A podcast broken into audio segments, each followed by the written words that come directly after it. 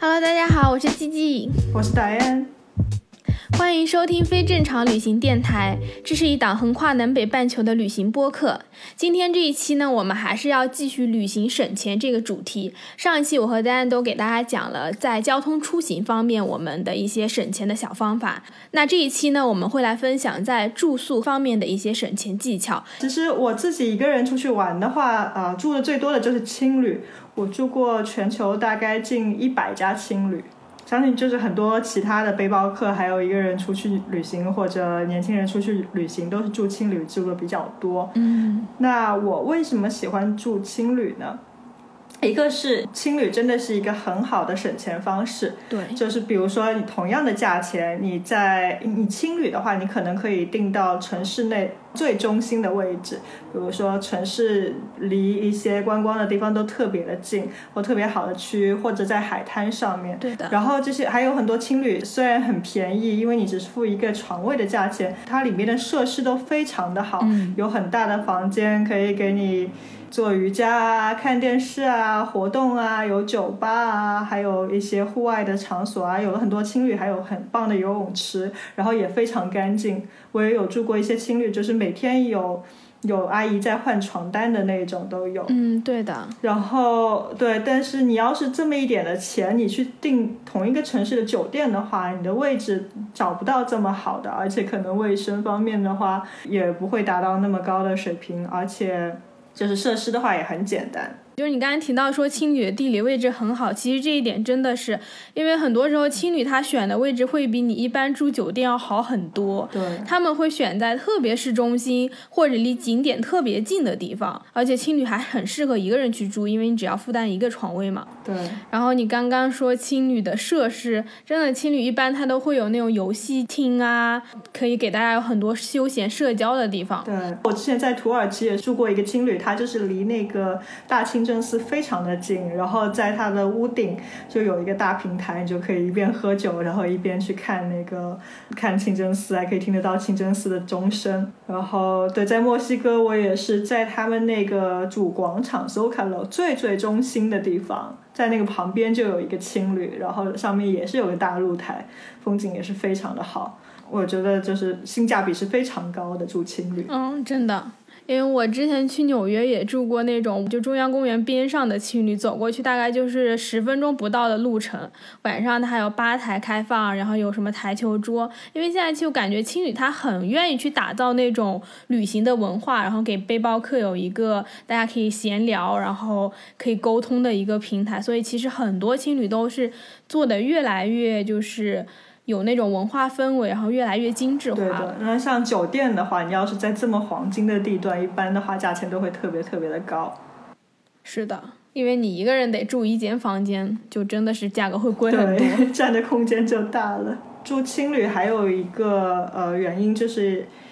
因为一个人去旅行嘛，其实你一个人住青旅，你可以认识到很多朋友，然后还会有各种各样的活动，各种 tour。就你一个人去旅行，你也不会说很无聊啊，完全要自己去找。你完全可以去参加青旅的各种活动，像什么电影之夜啊，或者是参加一些有很多青旅有很多免费的 walking tour。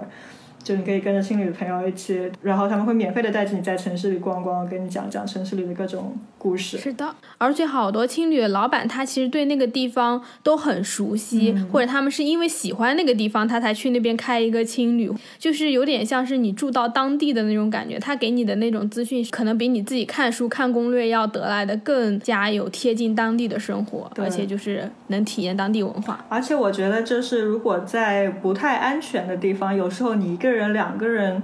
两个朋友出去旅行，可能反而住青旅会更安全，因为在青旅你可以找到一大帮子人一起出去，那这样子要比你嗯一个人去住酒店，然后晚上一个人出去什么都要好得多。嗯，是的，对，然后很多青旅也会组织大家晚上一堆人一起出去不同的酒吧啊什么的，那都会有人照应着。嗯，对，青旅就有好多活动，而且就是你如果在那边跟人家聊聊天，很多人他们可能比你早早来一两天，他们已经有了那个地方的第一手经验。你直接去问他们说，你觉得哪个地方很最好玩，然后你推荐去哪里，跟人家聊一聊，你可能第二天的旅行攻略就出来了。对，就真的是特别好的一个方法。对，而且像很多青旅里面会有这样一个书架，然后就放着很多很多攻略，所以你可以到了那边你再去翻译也可以。对。我就经常这样，就是可能先定一个青旅，然后先看看青旅那个环境好不好，然后去了那边之后就开始问老板，然后问完老板就问问边上的人，他们是什么时候来的，他们这几天都去了哪里，哪个地方是他们最推荐的，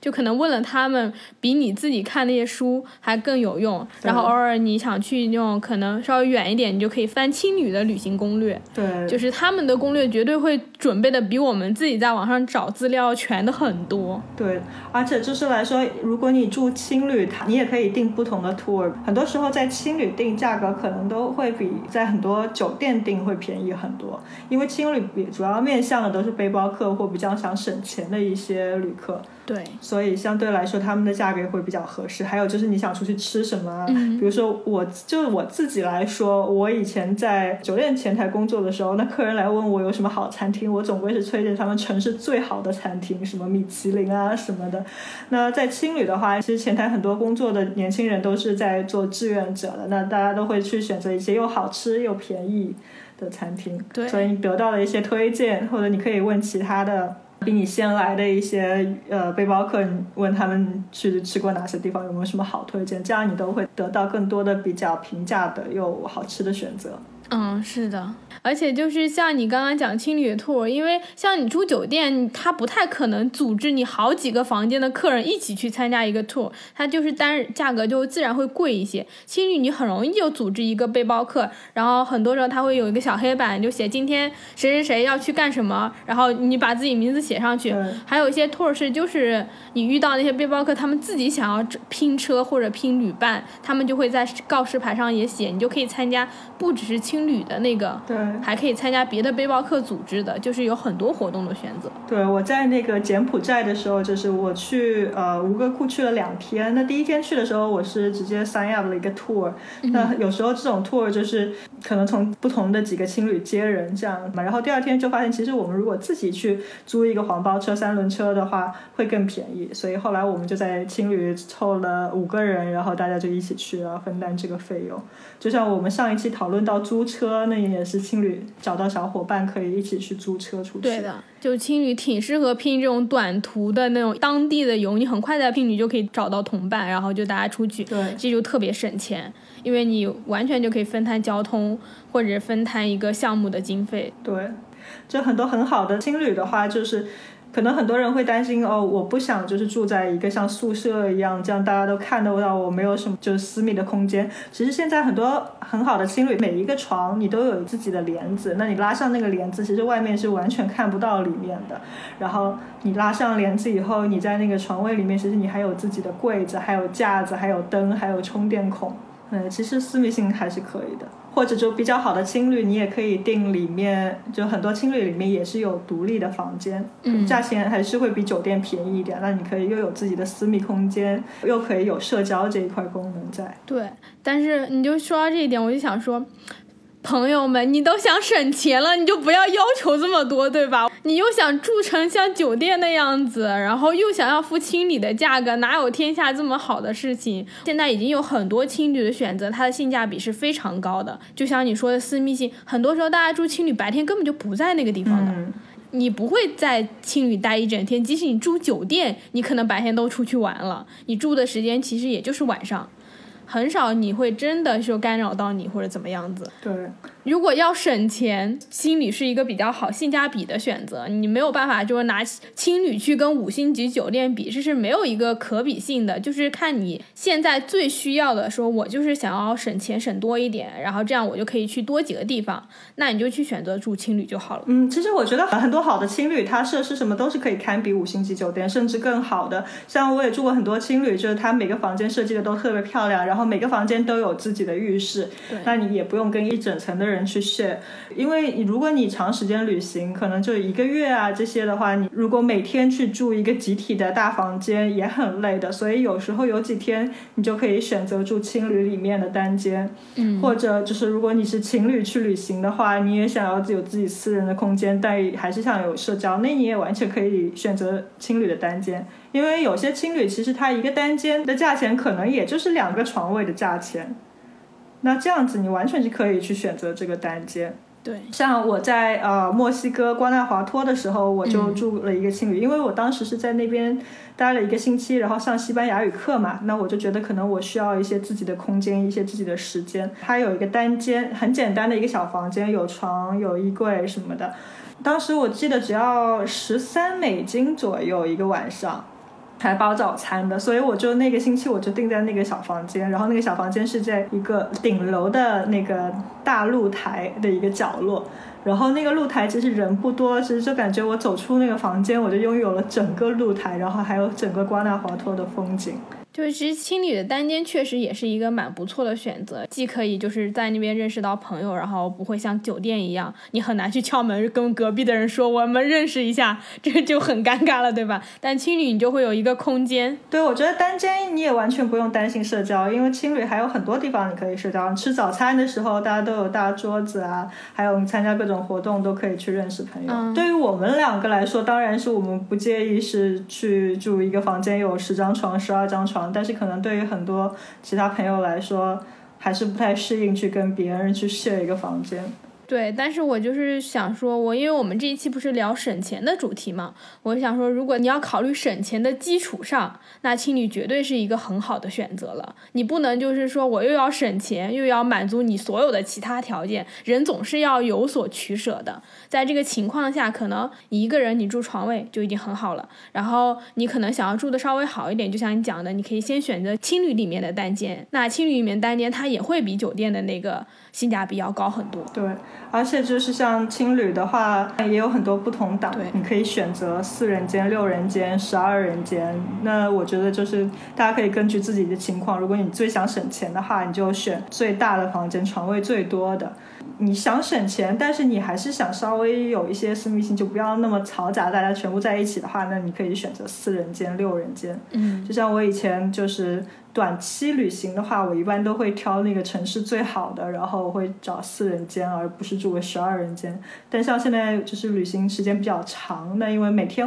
晚上如果你住青旅，你都是其实在花钱的，那我就会选择就是相对比较便宜的。然后。对，哎，你最多住过多少人的那个青旅？好像我有住过十二个床的吧？对，没有再多的了。你呢？我有住过一个，就是在香格里拉那边，它是个旋转的屋，然后走进去二十几张床铺在那里，特别震撼。然后在昆明那边有一个青旅特别特别有名，它叫什么黑崖洞还是之类的，那个青旅就是有三十几个床位，就整个是一个大的那种仓库还是厂房一样的那种感觉，然后进去就是 就是床铺。我天呐，我这 让我想到有点像新冠隔离的那种。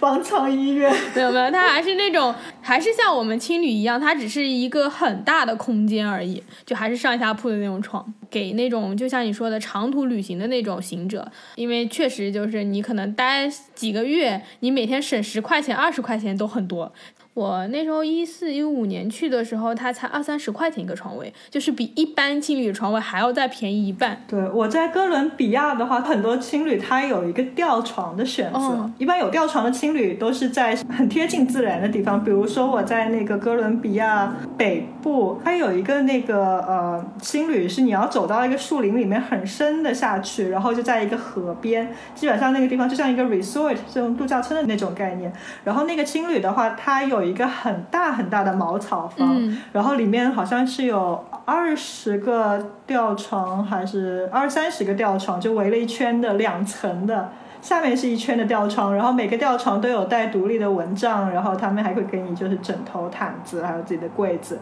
然后还有上面一圈的吊床是在中间的，就私密性更好一点，挺有意思的。然后因为呃，其实吊床的价格也会比这个房间床的价格要便宜，便宜一半。然后我在那个哥伦比亚另外一个地方，接近麦德林那里叫瓜达贝，就很像中国的千岛湖的一个地方。然后他那边有一个青旅，也是在靠近山的地方。然后他们除了那个床位，也是有一个吊床的选择。南美洲很多国家有就铁皮的面包车，这种叫 Chiva。然后他就有一辆，就是用一辆废弃的这种 Chiva 的铁皮车。嗯，改造成一个像房间一样的，就在草坪上，跟他们那个主要的建筑是分开来的。然后在这个车里，他就建了一个小的木的梯子上去，然后里面就放了呃四个吊床。当时我正好是从各个地方认识了几个朋友，就大家一起约了到那里，所以正好四个吊床，我们四个就把它全部抢下来，就像我们自己的私密包间一样。然后每天晚上才十几块钱，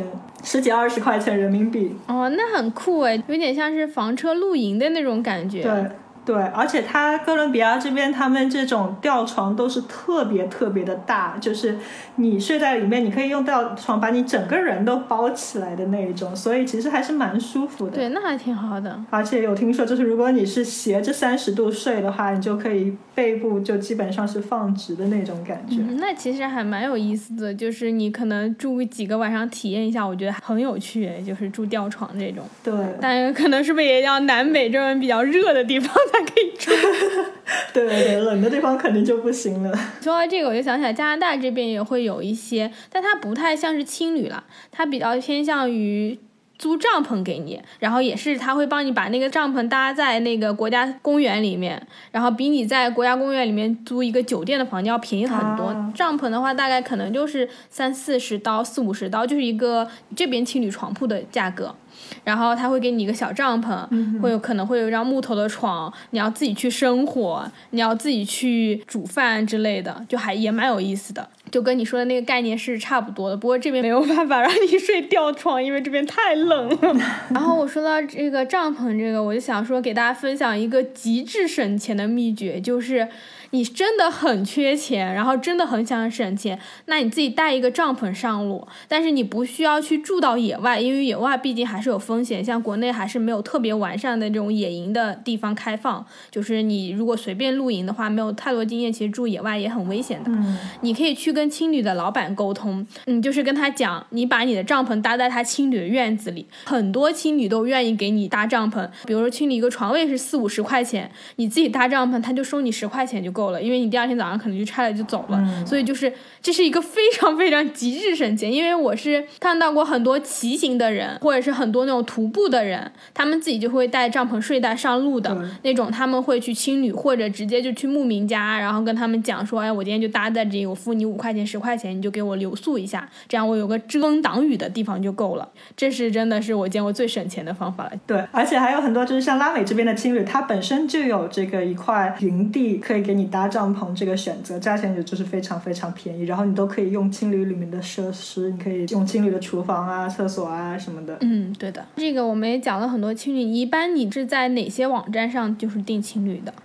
我一般订青旅会用两个网站，一个就是 Hostel World，嗯，另外一个是 Booking.com。那这两个网站我会混着用。Hostel World 的话，它有一个非常好的评价系统。Hostel World 基本上就是专门是订青旅的网站嘛，所以看的人都是背包客。那它对每一个青旅的评价系统都有分，就是离市中心的距离呀，还有安不安全，还有 atmosphere 就是氛围，还有员工 nice 不 nice。我觉得氛围这一块特别好，因为比如说你要去订酒店，常规的话可能 OK，服务设施这些都很常规，但是不会有人告诉你一个地方氛围怎么样。那对于住青旅的来说，很多人 OK，你这个氛围好，那就说明大家来都是很愿意交流的，然后可能这个青旅会有很多很多的活动去帮助大家认识人。然后还有的话就是 Hostel World 的话，它有一个很好的统计页面，就你进到你自己的页面上面，它会帮你统计你去了多，你去过多少个国家，你住过多少家不同的青旅。还有 Hostel World 现在有个新的功能，就是说，呃，就很多青旅不是说会有活动嘛，比如说 Salsa Night 看电影啊，学什么课啊，现在他们都是可以把这个活动放到就是他网站或者 APP 上面，对，所以你选青旅的时候直接就看啊，这个青旅的话有很多活动，那就可以选择它。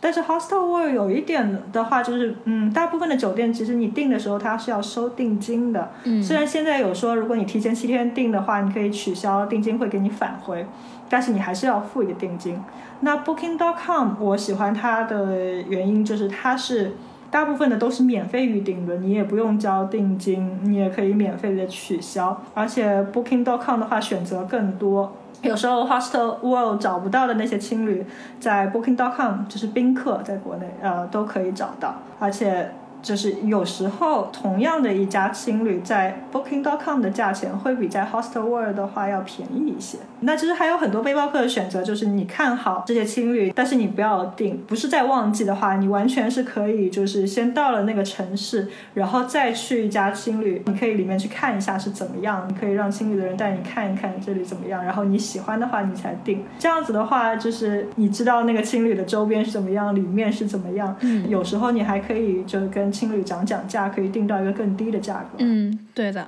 淡季的时候，真的就是青旅是可以讲价的，包括很多酒店都是可以讲价的。我会先打电话去问青旅他们有没有床位，然后我再直接就去。然后去那边之后，如果比如说淡季很空的话，我就可以跟他们砍价。可能像国外的会比较难一点，但国内的很多青旅淡季，你完全是可以把价格谈到很低的。国内更灵活一点。对，国内会更灵活，因为他外国人他很多前台那些他都不是他真正老板，他只是一个员工，所以他也做不了主。可是国内很多开青旅的人都是老板自己喜欢那个地方就开在了那个地方，所以你去跟老板讲，老板是可以给你打折的。像我之前去色达那边，因为我去的时候已经是马上色达就要大雪封山了，所以就没有人的。然后我就跟老板讲说多少钱多少钱，老板就说嗯可以给你便宜个几块钱。之前有去过拉萨那边，就是我是二月多去的拉萨，就也是。下大雪，冬天嘛就没什么人去。就是拉萨在七八月份，就是很多骑行啊、旅游旺季的时候，它同样的青旅，它一个床位可以要到快一百块钱。然后我们淡季去就跟老板讲，我们要住大概一两个星期，然后老板就说二十块钱、十五块钱给你们，便宜那么多。反正他床位空着也是空着，对，他空着等于他自己还要浪费钱，他就说没关系，你们住。而且很多时候，国内老板他们跟你都会打成一片，每天大家就一起唱歌、聊天、喝酒，他就很爽快的，就嗯可以没关系。甚至我那时候在拉萨住，我们去完尼泊尔回来，就跟老板说我们还要回来住，老板说没关系，等你回来的时候，其实我回来的时候已经三月多，开始慢慢开春了嘛，什么灵芝、桃花节都开始了，就价格其实涨上来。他说没事，你回来我还给你一样的价格，真好，就非常好。哎，你有没有什么挑选青旅的一些技巧之类的？就是比如说在选择青旅上，大家应该注意什么？就是有一些你的经验可以分享给大家吗？我对我自己来说的话。就像 Hostel World，我会上面看地理位置对我来说很重要。如果我去到一个城市的话，我会希望我的青旅在特别的市中心，就离周围的地方都很近，我走走路就可以到。嗯，然后那个区域也要一个相对安全的区域。对对对对对，就尤其是在拉美的这里，一定要找相对安全的区域。然后还有就是 atmosphere 肯定要好，嗯，就是那个氛围，因为我是喜欢一个人旅行，然后在青旅交朋友的那一种。然后我设施也会看，我会看他的照片。也是有破破烂烂的青旅的，然后看的样子就不喜欢，我就不会去订。对，像那些如果它有比较多的设施啊，然后比较大的厨房啊，比较多的一些公共空间啊，然后尤其是又设计的很好看的那种，会会比较吸引我。然后还有了，要看你去哪些地方。嗯，就比如说在城市里是选市中心，那有时候我去一些呃滩上面什么，我肯定会看距离海滩最近的一些情侣。我自己在选的话，上来我会先看照片，我就先看看它有没有那种很大的活动空间，嗯，比如说什么运动的地方，或者大家看书的地方，然后客厅，然后或者壁炉，就这种，我是特别喜欢看他们这个公共空间是什么样子的，这是基本上是我的先。先决条件。视觉系，对对对，我也是很视觉系的。然后照片我看了不喜欢，我就绝对不会去。对，然后看完这个公共空间，我可能会看几眼，就是他们的洗手间和房间，我会比较在乎它干不干净。大部分情侣都还 OK，可能你去印度那些，你就也没什么好挑的，反正很多印度的情侣是很不干净的。如果去特别偏远的小地方的话，但是我还是会先看一下他们的洗手间和房间，就是大概是什么样子，干不干净。我基本上就会挑这个，但可能我最重要的还是就是挑离我想去的地方近，干不干净或者什么这些都可以牺牲一下。但是我觉得住的青旅，这也是地理位置。对，地理位置真的是最重要的一个东西，你一定是要住的离你的想去的景点比较近，或者。出行比较方便，周边有比较多的超市啊，或者商场，或者离地铁口这些比较近。大部分你都是背着包去的，你再去住一个很偏远的，你还要背着包去你想去的地方，就很麻烦。对。大部分时候我也是会根据地理位置选择，除非有时候有一些青旅是我遇到过很多去过那边的背包客都推荐给我另外一个青旅特别好。它虽然不在市中心或者距离有一点远，但是比如说它的有特别好的设施啊，它有特别好的活动啊。比如说我住那个铁皮车的那个青旅，它有这样子一个很有意思的铁皮车，然后虽然不在小镇中间，你要走个半个小时过去，但是你要去爬山什么的话，那个青旅后面的山就可以直接上去，就还是有一些。比较体验性的这种情侣还是可以去试一下的，就它本身就足够吸引你。对对，还有就真的是要现场活动，比如说我在墨西哥那边住的一个青旅，他吃的特别好，每天早上就是有三个菜单你可以选择，有当地的墨西哥式的菜单，也有呃就是水果啊什么的，然后还有一个选择就是每天都会有，你可以选择可丽饼或者 pancake，这也太多选择了。对，每天，然后还有就是咖啡和鲜榨的果汁，然后每天是有几个阿姨在那里给你做早餐，就要等很久，但是你拿。到的绝对是一盘又美又大又好吃的一大盘早餐，就每天特别特别的满足。然后那边的话，他们就是每天晚上也是有各种活动的，比如说每个星期三晚上，他们有一个现场音乐之夜，就有一个人他会在那里弹唱。每个星期五的话，他们有免费鸡尾酒之夜，就从八点到十点，所有的鸡尾酒都是免费的。然后有的晚上，它有一些特别的什么汉堡之夜啊、海鲜之夜啊，然后他们会有做各种各样不同的主题的那种餐食，就又便宜又好吃。那基本上住在那边的所有的背包客，就每天晚上大家都会回到青旅吃饭，这也是一个非常好的社交机会。就因为他们这个青旅本身活动就特别多。嗯，对，说到这个餐食，就是像东南亚很多。他都会有自己的那种教你做饭的，做那什么越南粉的那种 tour，然后你就可以去他们亲里参加怎么去做一碗自己的越南粉之类的，这个也很有意思。对对对，哥伦比亚很多的青旅还有教 salsa 的，尤其是在卡里，因为它是一个 salsa 之都嘛，就是大部分的好一点的青旅都会有啊，我们这里有免费的 salsa 课，他们还会有专门的就是 salsa 教室。对，青旅真的是有超多文化活。我之前去印度，就是阿哥拉就泰姬陵那边住了一个青旅，然后我去的时候正好碰上他们什么一个节日，然后因为青旅的老板特别有意思，他是当地的那种，有点像是他们文化中心的一个馆长。所以他就把所有的印度那些，就有点像是他们表演一个春节联欢晚会，然后放在他们那个青旅里面，青旅的人就坐在那里看表演印度当地的歌舞，然后很多那种老头老太太，还有他们青旅自己的员工，然后都上来表演，还有很多就是住在青旅的客人，他就可能住很久了，他就请他们上来弹吉他啊，然后唱歌什么的，就真的会有很多特别有意思的活动。对，我在那个阿根廷北部有一个青旅，也是因为呃。那个周末嘛，连着几天，就是它整个小镇是有一个非常非常大的民俗音乐节。嗯，有一天晚上，这个青旅也是有很多当地的艺人过来，就吹笛子啊、弹吉他、唱歌啊，而且他们就不是像在一个舞台上面唱的那种感觉，他们就是坐在其中的一张桌子上。然后大家也都坐在周围，就一边吃饭一边喝酒，就一边听他们唱。那真的很有意思，特别有意思，就就觉得你是身临其境的感觉，就好像是他们的一部分。对，就感觉生活在那边的感觉。对，然后大家会的就一起跟着唱的那种。有意思。你说到这个，我想补充一点，因为我们刚刚讲了好多都是在国外旅行上面怎么订，比如说 hostel 啊，booking。说如果大家是在国内旅行的话，你可以去那个 YHA，就是国际青年旅社，因为它其实跟 hostel world 是类似的一个概念，但是国内就比较通行，我觉得很多住青旅都看过吧，就是一棵树的那个标志，在这个网站上订。也会可以订到很多就是很便宜的青旅，然后另外是它会有会员卡，它一每年的年费是五十块钱，然后你去到所有加入这个国际青年旅社联盟的每一张床位都可以便宜五到十块，所以如果你其实长期住，比如说你要出去两三个月或者两三个星期，你这五十块钱会员费很快就省下来了，大家也可以去办一个这个，是国际通用的对吧？没有，它是按地区的，中国你就要办中国，中国以外的美国它会有另外一个。但是我不太推荐，就是大家去出国再办，因为国外的青旅很多就直接用 Hostel World 就好了，因为它没有那么多全都加入到那个青年旅社组织里面。而且其实我看那个 Hostel World 和 Booking.com，其实现在在国内也都可以有。对。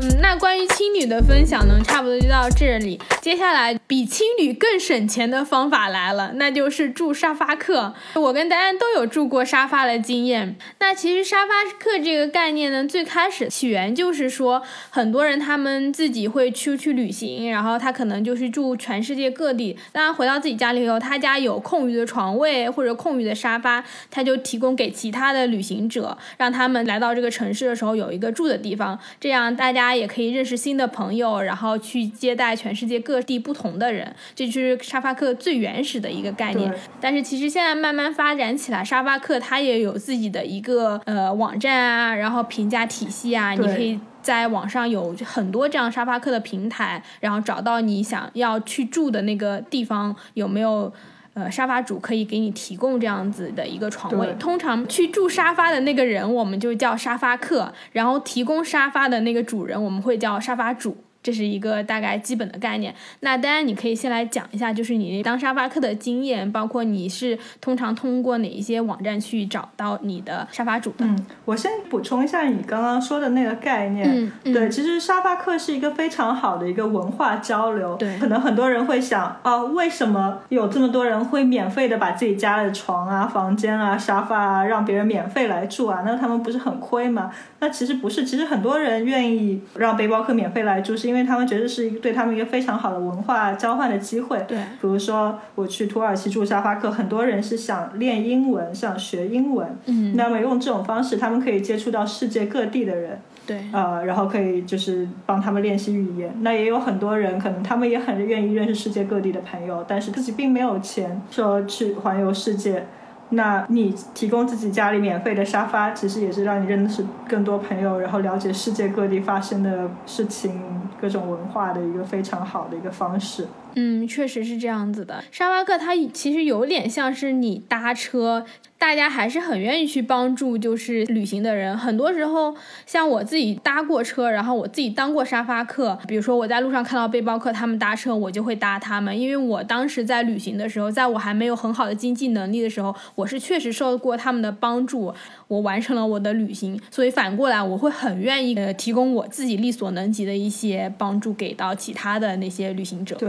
比如说，我刚来阿根廷，来布宜诺斯艾利斯的时候，我有在一个沙发主家里住过。你知道，阿根廷就是烤肉是阿根廷菜的一大特色嘛，所以我到了这个沙发主家，他就有一天晚上，他就是给我做了烤肉。我们就一起喝葡萄酒，然后一起烤肉，然后还一起跳探戈什么的。他的家里，他墙上就有来自世界各地的沙发客给他留的言，就直接写在他墙上。后面又有一天，我就去买了饺子，买了青岛啤酒。就有一天他给我做阿根廷菜，那第二天我就给他做中国菜，大家就彼此增进了解，这样子。其实这就挺好的，就是大家分享一下来自自己国家的那些文化。对。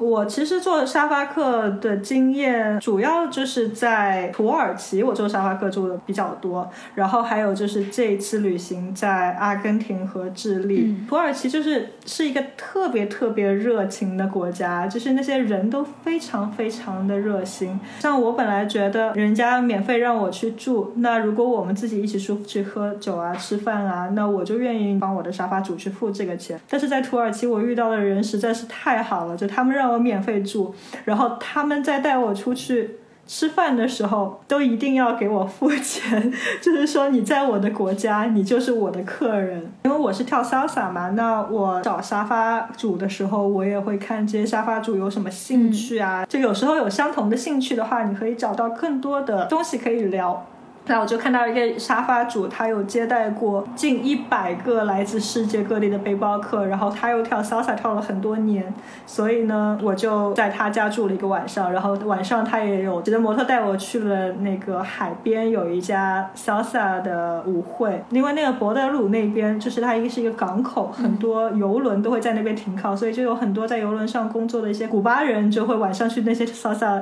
跳 salsa，他们跳的实在是太好了，超级享受。这次我在圣地亚哥也是有找到一个沙发主，就他的年龄是跟我差不多的，他还跟他爸爸妈妈还有妹妹一起住，然后他们家是有一个单间，所以我一个人是有一个单独的空间，有自己的厕所什么，觉得还是住的特别的舒服。因为各种原因，我就是跨年，就去年新年的时候也是在他家过的，我们还一起喝酒，然后一起吃饭，特别开心。然后他的妈妈也特别特别喜欢聊天，因为他爸妈都是很喜欢旅行的，所以我又可以说一些西。班牙语就每天晚上，我们可能晚上十点钟开始吃饭，然后他妈就一开心就就跟我聊聊聊聊聊聊到晚上十二点多。我也是住过很多这种沙发主，他都是自己有很多旅行经验或者很喜欢旅行，所以他们也是很愿意去接待，就是跟他一样的来自世界各地的这种旅行者背包客。对。而且就是我们去做沙发客的话，不单单是很省钱，因为你住宿就完全不用付钱，而且你可以认识到很多的当地人。对，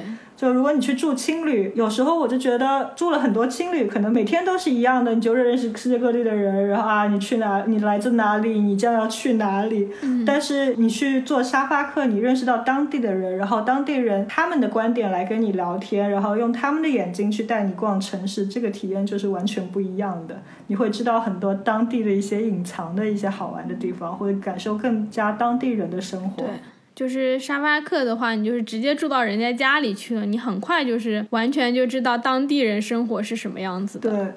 然后可能他们还会带着你去跟他们的朋友一起去聚会。嗯，是的，是的。不过其实沙发客我自己感觉就是也是有好有坏的。就是好的地方就是像你第一个说的，它完全就是免费的住宿，然后你可以很快的融入到当地的文化，然后去体验当地可能家庭生活或者是当地年轻人他们的生活是什么样子。然后我可能我自己吧，我不会完全全程选择住沙发，因为有时候我还是会觉得，比如说我住到人家家里，我会有一点不自在，因为你。还是要顾及，所以我比如说这一个地方，如果能找到沙发的前提下，我可能会住一两天，然后可能接下来行程我还是以青旅为主，这样就是两种不同的体验都结合在一起。但是完全住沙发，我自己会觉得有一点点，就是因为你住在人家家，你会要顾及，然后你还是要相对比较客气一些。嗯，你就不能说真的很放肆，除非沙发主就跟你完全特别投缘，可能大家年纪差不多。但如果比如说有长辈在家，你还是会有所顾虑。所以我觉得就是。比较好，就是你可以两个都去体验一下，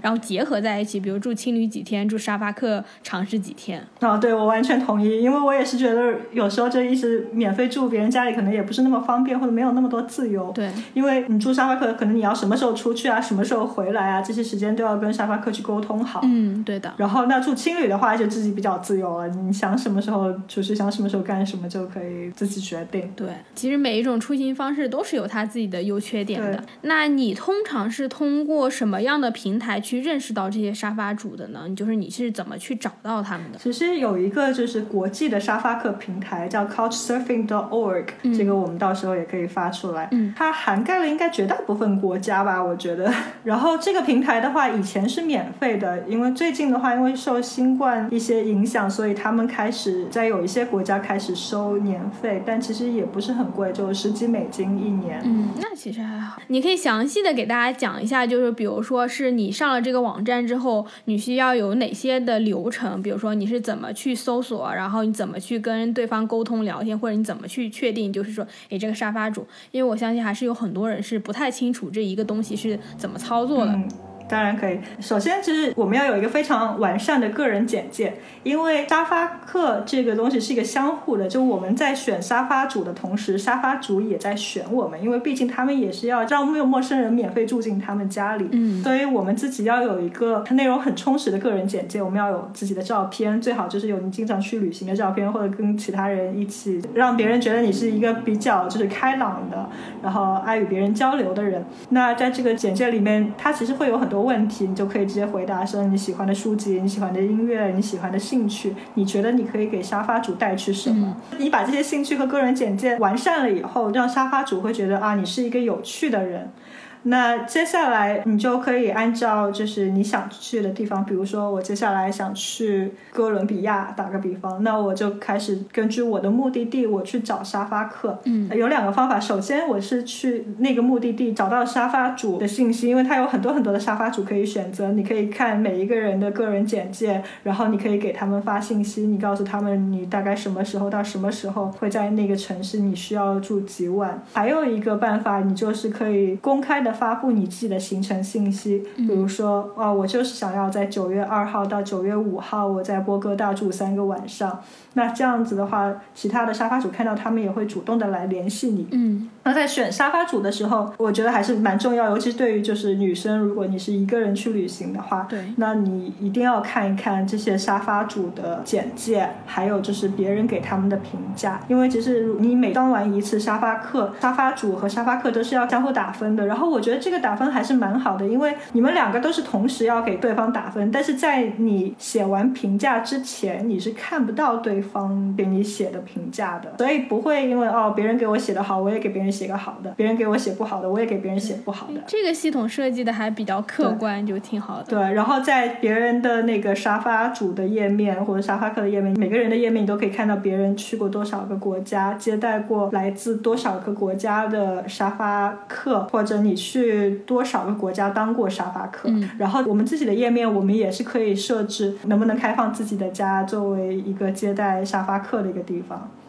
那通常你在这个找沙发客的经历过程中，是就简单来说，你找沙发主他容易吗？就是你是很快就能找到，还是你要花很多时间去跟人家沟通，你才能找到一个比较合适的沙发？嗯，这个我觉得要看地方。嗯，比如说我在土耳其，还有我在智利，我在阿根廷都是非常容易找的，因为就大家都很热情，然后都想去接待一些沙发客。就我公布了我自己的行程信息，就有很多人给我发留言说你可以就到我这边来。嗯，但是我之前在就在纽约，然后在在巴黎就特别特别的难找。我觉得特别难找的原因，可能首先是这些地方本身就是物价都很贵。那有的人有一个沙发，像我看到纽约 Airbnb，人家一个沙发一个晚上就七十八十美金，你知道吗？一个沙发。对的，对的，对的。这些地方因为游客太多了，就是因为是全世界最受欢迎的一些游客，所以就是我觉得就供不应求，因为太多人想去免费的住宿，但是能提供的又没有那么多。对，如果你能找到，当然是很幸运，但是我觉得在这些地方找还是比较难的。对。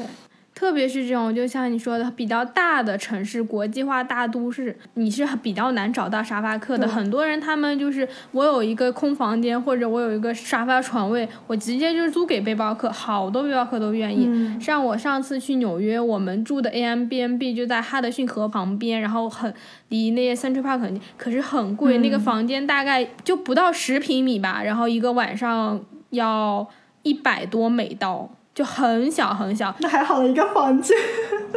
就像我之前看到了一张沙发，要卖七十个美金。但是我们是已经是在他那个小公寓里面，他可能有一个三个或者四个卧室的一个很小的公寓，然后我们中间一间房子，而且像 A M B N B 你还要交很多的服务费，就是他会收一笔就是 room service 打扫的钱什么之类的，就是你这些钱算上去，你可能一个晚上就已经要一。百五六这样子，就价格是非常高的。可是，在纽约没有办法，因为纽约如果你住酒店的话，就是两百三百以上了。如果同样的位置，那在那些地方，你本身就有很多城市的经济压力，就大家就是有空的地方就不太愿意提供，就是给你免费住沙发。嗯，对。而且就是还有在你选择沙发主的时候，你也要注意，就是沙发主的那个寻找之前，其实，在网站上他并不会告诉你沙发主的确切地址在哪里，这也是保护大家的隐私。但是你一定要问，或者你要看那个沙发主有没有在他的信息里面写明他的那个地方是在哪一个区域，是在城市中心还是在很远的？因为你想，都是他们自己的家嘛。嗯。有时候很多人不是住在城市中心的，是住在很郊区的，那对于一个游客来说，并不是很方便。对，就像。我，我在布宜诺斯艾利斯的前三天，我是找到了有一个沙发主，他人非常非常的好，但是呢，他家住的真的是太远了，就不是在市区。然后每次去市区，就是我要先坐一个公共汽车，然后再转一个火车，再转三辆地铁。哎 呀，差不多每次去市区要两三个小时，我就觉得哎呀，实在是太累了。但是虽然那样子也有不同的体验，比如说在当地的那个社区，他有带我去有一个很有意思。的文化中心每周三晚上会有放不同的主题的电影，然后有很多当地的人过来，你可以去认识那些当地的人。但是如果你真的是想去去一个城市玩的话，你可能就尽量还是不要选这么远的，你还是要选在市中心、交通方便的这种。对的，找到一个好的，就是适合你的，不管是主人还是各方面的条件，找沙发真的是一个缘分的事情。对，就你不是每一个地方都能找到符合你需求的那个沙发的。对，而且就是像我们之前说的，如果你是想要去做沙发客的话，你不能把沙发客看成只是一个免费的住宿。对。因为你想别人免费把沙发提供给你，如果你只是晚上啊回来睡一觉，然后第二天一大早就出去玩，然后第二天晚上又回来也不跟沙发客说话，或者也有人就在外面喝的醉醺醺的，或者晚上 party 玩到很晚再回来，其实这样嗯对沙发主是很不尊重的。对，因为你想这是相互的嘛，然后别人也会相互的对你打分。你是想长期的做沙发客的话，你也要努力的去争取一些比较好的评价。对，你也得好好表现。对，你要给别人留下一个比较好的印象，不然别人也。也不想让你免费住人家家里。对，这个东西真的是这样子，就是你还是要相互有一个基本的尊重。你去人家做客，人家凭什么免费给你住宿啊？我有遇到过沙发主，就跟我说，他们后来不愿意再开放沙发，或者他们在挑选上变得非常非常谨慎的原因，就是因为他们一开始做的时候很信任人家，可能就会给人家一个备用钥匙，然后直接带走。结果后来等他们回来，人家就是。哎，铺盖一卷，然后住过的沙发连个毯子都不给你铺回去，然后也不帮你叠，也不稍微收拾一下，然后背着东西，甚至有时候有他有遇到过一两个，就是不跟他打招呼就走了。啊，那很不好，就很不好，很不好。我觉得你。你就当是你去人家家里做客，你也应该有一个客人该有的样子，就是基本的那些有一个起码的尊重。对礼仪你是一定要做到的。比如说人家给你床单，那你肯定每天早上出去要帮他叠好，手脚也要勤快一点。人家请你吃饭，你总要洗洗碗，做一些你力所能及的东西，这是一个非常基本的礼貌。就不要因为这些很小的事情破坏了很多沙发主和沙发客之间互相的信任。因为好多人他不愿意做，就是可能有个别的这些旅行者。者他就这样子表现，然后导致这整个沙发客的这个文化就产生了很多负面的评价。所以我想说，大家如果真的去做的话，也是要适当的去注意一下这方面的东西，尽量给所有的人都留下一个比较愉快的经历。对。那我自己在国内，我在北京，然后东北还有新疆这几个地方都住过沙发。我分享一下我自己的经验，就是通常我在国内找，我都是在豆瓣上找的。豆瓣上有个小组叫做“我家沙发给你睡”，好直接。对对，就很可爱。然后它会按照地域分，就像你刚刚讲的那个有点像。你可以发一个帖子，就是说我几号几号到哪里，我在哪个地方，坐标在哪里，我想要求一个沙发，或者有一些沙发主他会主动抛出来说，我家现在哪个时间段是有空的，可以接待谁，大家就在下面把一些要求写明白。比如说你自己的话，你可能女生的话，我会更愿意找一些女性的沙发主，这样子可能我自己会觉得心里安全一点。然后同同时可能沙发主他自己也会提一点要求，比如说你不能抽烟。嗯，找到之后我就会给。那个沙发主发豆油，跟他们沟通，比如说确认具体的时间。但是我在发的时候也会跟他们聊一聊，那时候你就可以去判断一下，哎，这个沙发主跟你合不合适，或者是安不安全。其实除了沙发客之外呢，还有另外一种可以免费提供住宿的方式，就是打工换宿。那我知道你在南美的时候做了很多打工换宿的一些项目，你可以给大家稍微的讲一下，就打工换宿是一个什么样的东西，然后你自己的一些经历是什么样的？嗯，好，打工换宿其实就顾名思义，就是你去做一些短时间的一些工作来换取一个住宿。那有时候只是住宿，有时候也有包，就是早餐啊或者三餐这些都有的。那我这次在拉美。因为是时间比较长，经费比较紧张，再加上尤其我的现金有全部被偷走了，剩下来就很少很少的钱，所以后面我大部分的时间都是以打工换宿在拉美这边旅行的。那我做过比较多的就是在。青旅像很多青旅，他们会招志愿者。有时候你可能是做一些前台的工作，就是帮人登记入住啊什么的，或者你可以做导游啊，或者你可以帮忙组织活动啊。比较大的青旅，他会把工作分得很细。有的志愿者可能就专门负责把客人带到他们指定的房间里面去。然后可能有的青旅你要做的就比较多了，就包括什么换床单啊、打扫厕所啊都有，这些你要根据你自己的喜好去选择。还有一个打工换宿比较多的方式是在农场，因为很多农场他们也是希望，嗯，尤其哈是在一些葡萄丰收啊、丰收的季节，对对，各种水果啊那些，或者也有很多农场就是比较简单的，讲要呃有人去帮忙他们就是处理一下作物啊，还有就是帮他们照顾一下动物啊这些。那我在阿根廷的时候，我也是有在门多萨一个农场待了一个星期，他们也是有葡萄园，但是我去的时候并不是那个。葡萄丰收的时期，所以我就是帮他们，就有种番茄，然后有帮着除草，还有整理树枝，这种也特别特别的有意思。因为这个农场它是在一个小镇的外面，它特别的可爱，就有一个小房子，就专门给志愿者住的。农场主是一个老爷爷，他接待过。来自世界各地很多很多的志愿者，比较有艺术天分的志愿者，就给他那个小房子画了特别漂亮的画，各种涂鸦什么的。然后呢，就很多人就是在他那边待过以后，都有做一块小木牌子，比如说来自美国的、来自法国的、来自什么。意大利的，然后把这个地名这个小牌子就钉在他那个房子外面。哇，那个超有意义的！如果我有个农场，我也愿意。对对对，然后就是，其实我是一个一直在城市长大的人，我在那个之前，我并没有在农场待过一个星期这么长的时间。当时对我来说，一个星期已经很长了。嗯。但那个生活就特别的美好。农场可能一般来说网络会比较差，大部分会没有 WiFi 的。对。但是你能体验一下那种就很宁静的时间也。啊，早上你是听着鸡叫起床，然后你要去喂鸡，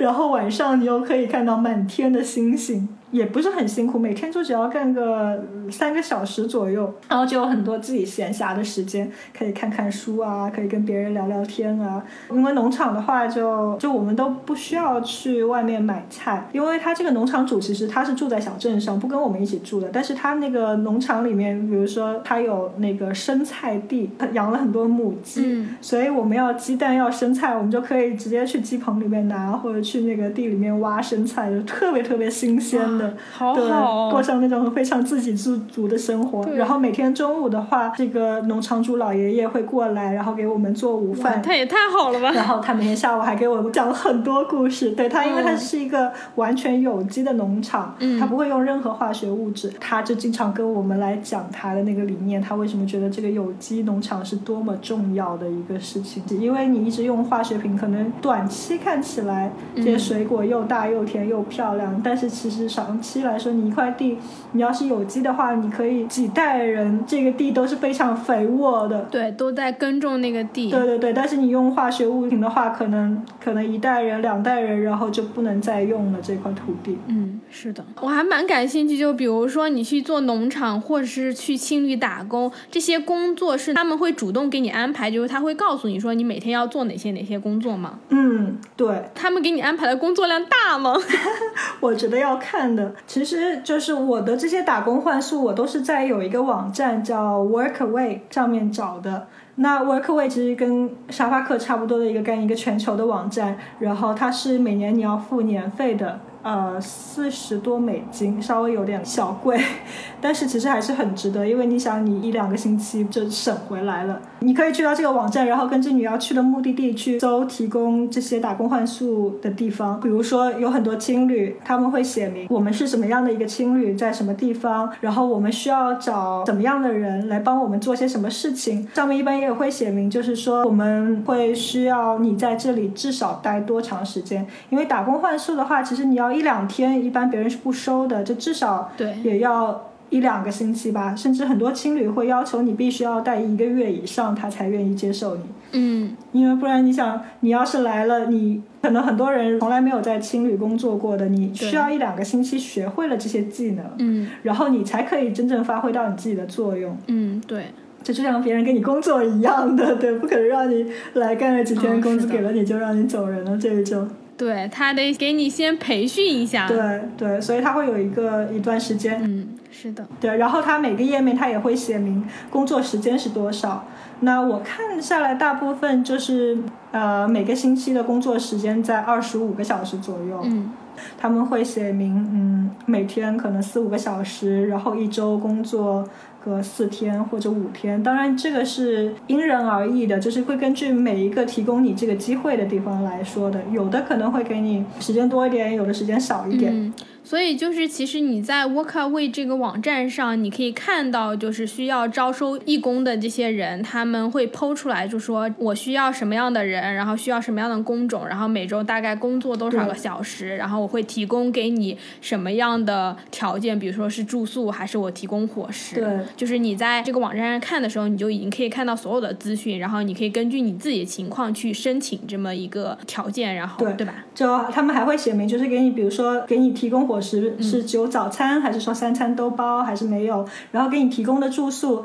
是你会有自己的单间，还是专门给志愿者的房间，还是说或者就是一个床位或者一个帐篷这种？嗯，那这个其实就跟我们在做一个招聘，其实还蛮像的，所有的信息都列出来，只是我们更偏向是一种以物易物的那个感觉，就是你出劳动力，人家给你提供物资的那些。对，我觉得打工换宿它其实是一个很好的体验。我是在很多的酒店工作过的，对我来说，我就觉得在青旅工作是特别特别有意思的，因为你在酒店工作的话，你很少能畅所欲言的去跟客人一起聊天，嗯。但是你在青旅，因为大家都是背包客，你也是背包客，大家都去过很多地方，就很容易的聊很多东西，然后也经常就是你跟青旅的其他志愿者一起出去玩，或者有时候你你跟青旅的一些来住的背包客聊得很好，你们也可以一起出去玩。呃，想法比较多的，你也可以自己去做一些活动。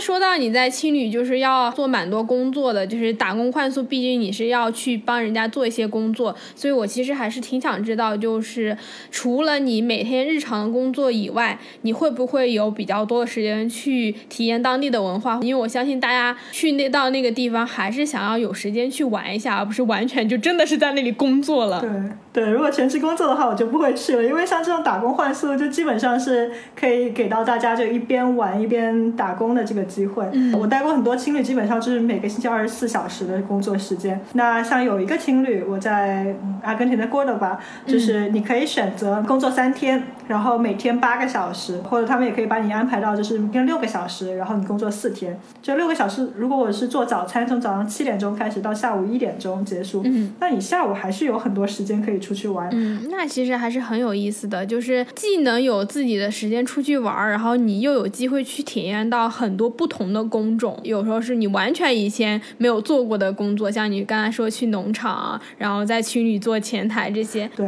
然后还有很多工种，我是没有做过，但是我有见过比较多的。有一个就是艺术相关的，就很多青旅啊或者什么，他们尤其是刚刚筹建的时候，他们会想要墙上有一些比较好看的画、涂鸦啊这种。如果你会画画的话，他们可能会给你提供一个免费的住宿，然后让你去做艺术相关的工作。然后也有一些是义教的，就是也我也有收到信息说，就有一个哥伦比亚一个小城市想要教一些小孩子英文和教教中文。然后我还看到一个比较好笑的，在英国还是哪里，一个大房子的女主人，她就发了一条信息说。我有一个非常大的房子，我很喜欢做饭，我很喜欢跟大家分享我的美食，所以呢，我希望就是能找到一些志愿者，就是跟我和我的家人住在一起，就吃饭是吗？对，然后我看下面别人的评论，就是说住在这里太开心了，就在一个豪宅里面，然后每天就聊聊天，然后就吃。是很好吃的哇，这也太爽了！对，就是过上了这种类似于酒店体验师、美食评论家的生活，对吧？对，就是各种各样的机会都有。对，就是在 Workaway 上，你可以找到非常多特别有意思的工作。对，就比如说阿拉斯加，就好多人请你去帮他铲雪，或者请你去帮他管他们的那个狗。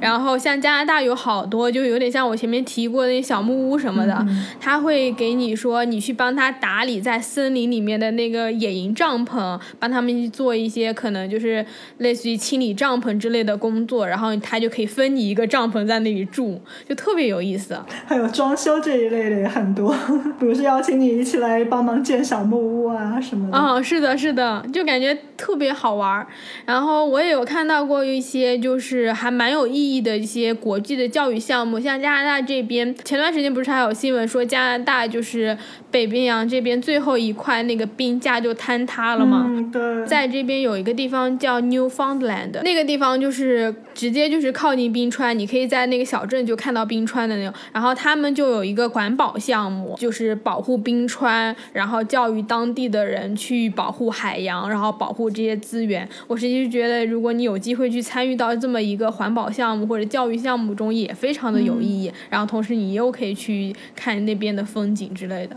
就。超级有意思。我们今天其实也跟大家分享了好多关于旅行住宿方面怎么去省钱的方面。我们讲到了青旅，然后也讲到了沙发客，讲到了打工换宿，也是跟大家分享了好多好多干货。我们刚才提到的这些网站或者好的平台，到时候我们都会打在我们这期节目的文字栏里面，大家可以自己去看。那这就是我们这一期的节目内容了，谢谢大家收听，我们下期再见，拜拜，拜拜。